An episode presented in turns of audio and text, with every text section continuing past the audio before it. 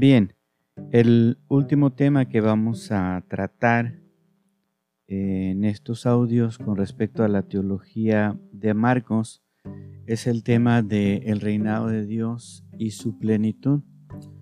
No con este tema eh, agotamos eh, los temas de la teología de Marcos. Los otros temas que quedarían pendientes sería el hombre y el discipulado y el pueblo de Dios, Israel eh, y la iglesia. Pero bueno, por cuestiones de espacio, de tiempo, no podremos entrar en estos últimos dos temas, pero vamos a abordar el asunto del reino de Dios. ¿Qué es el reino de Dios? ¿O a qué nos referimos cuando hablamos de el reino de Dios y, su cumplimiento? Bueno, el reino de Dios, desde la perspectiva, por supuesto, de Marcos, es la salvación definitiva, es la salvación futura, es la salvación universal.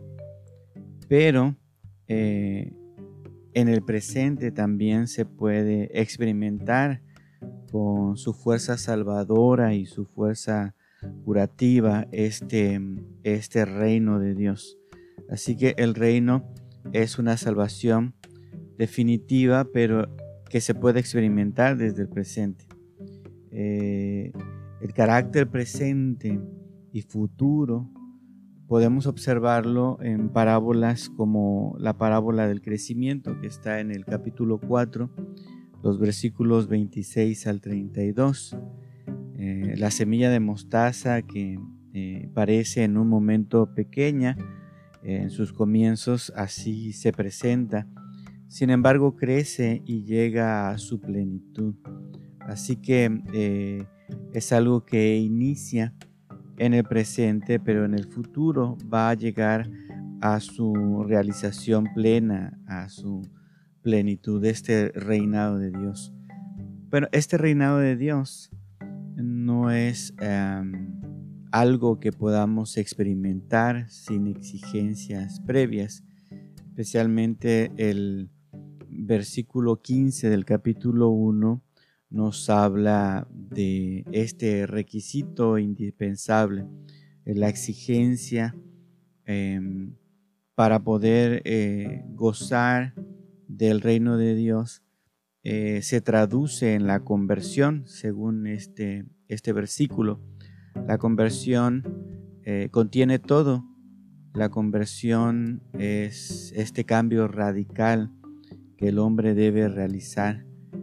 El hombre debe arrepentirse y reorientar su vida completamente, convencido de que hasta el momento pues ha, mm, errado en la manera en la que ha caminado, ha seguido un camino falso.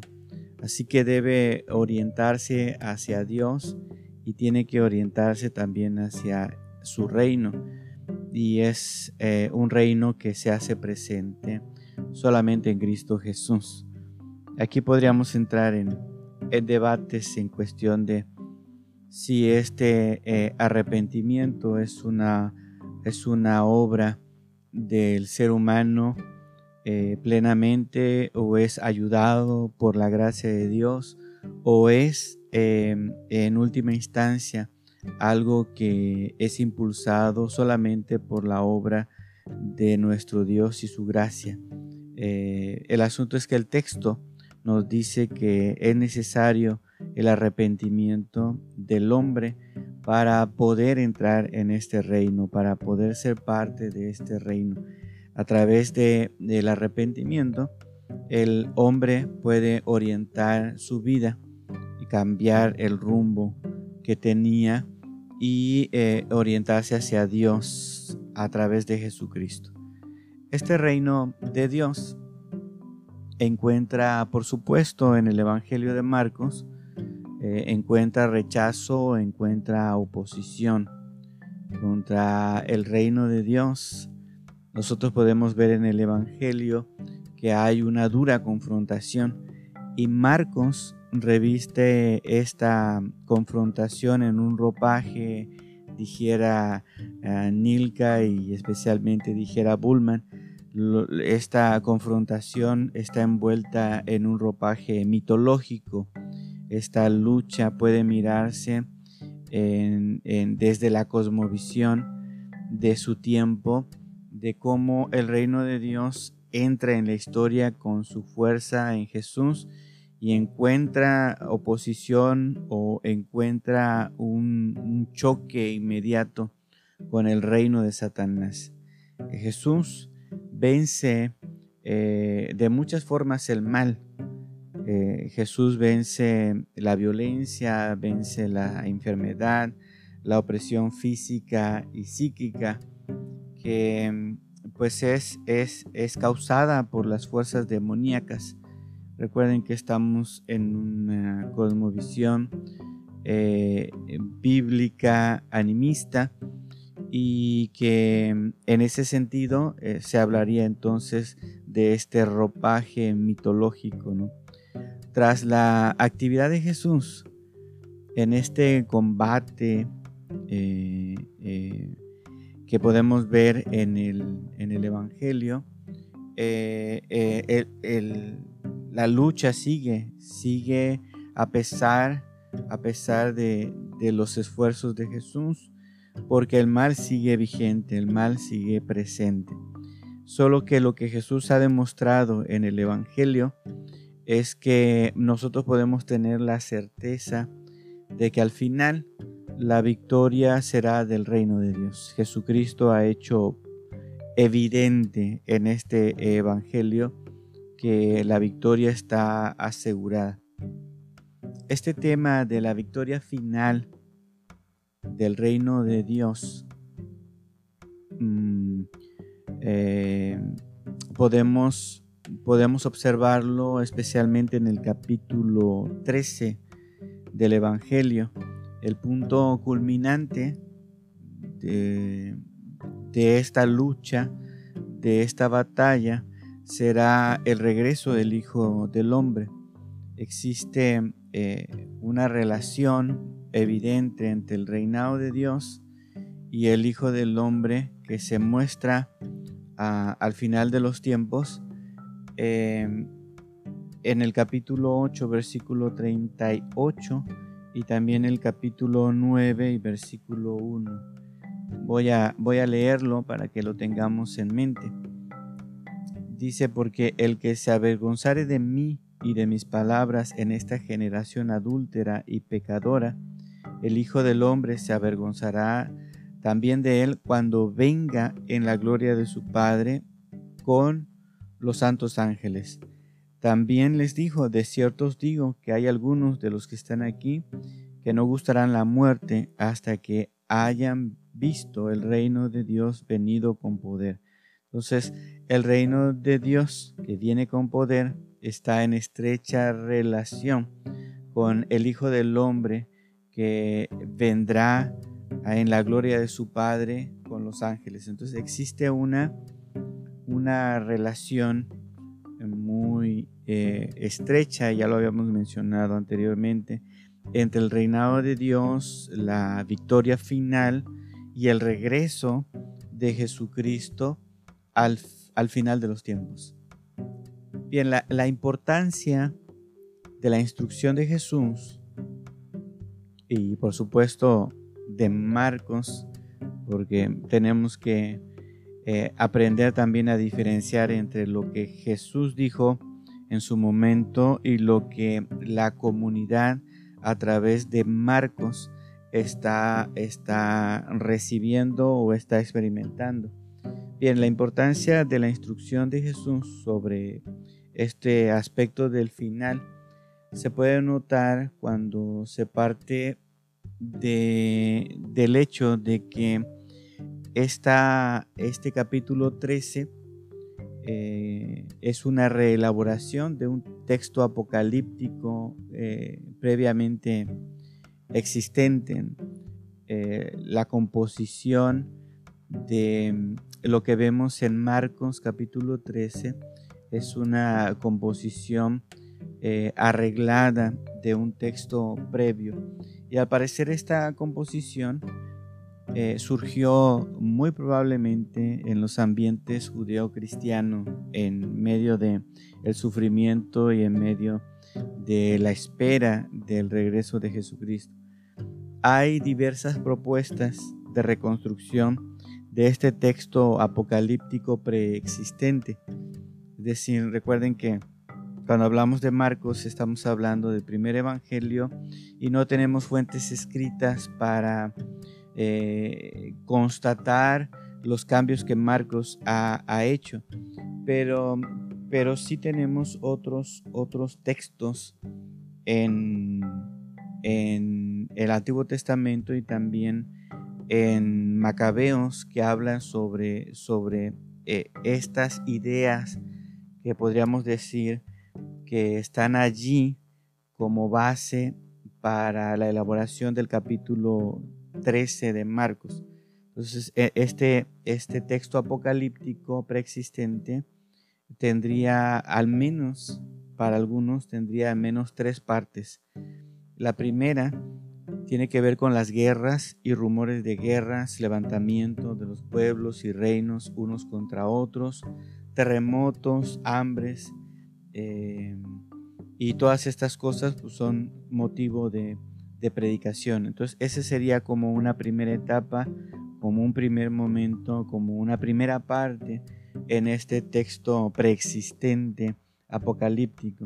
Y la segunda parte eh, sería la abominación desoladora que representa pues una calamidad, una, una calamidad pues nunca antes vista.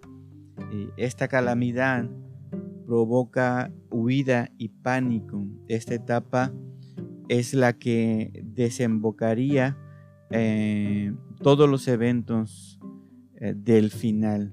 En esta etapa el Señor ah, eh, haría corto el, el, tiempo para que los escogidos pudieran salvarse. Esta sería entonces la segunda etapa o la segunda fase o la segunda parte de este, de este texto. La tercera eh, sería entonces la venida ya del Hijo del Hombre con manifestaciones de oscuridad en el sol y la luna, la conmoción en el cielo y la reunión de, los escogidos por parte de los ángeles. estas tres partes serían en esencia lo que constituirían este texto apocalíptico preexistente y reelaborado por, por Marcos en su Evangelio para darnos a entender la culminación de este reino, la salvación definitiva de este reino que, está por venir. En la primera etapa eh, se encuentran, ah, digamos que, eh, muy lejos el, final o el tema del final. En la primera etapa podríamos ver simplemente los rumores y dice Marcos que se debe tener cuidado con, estas falsas noticias.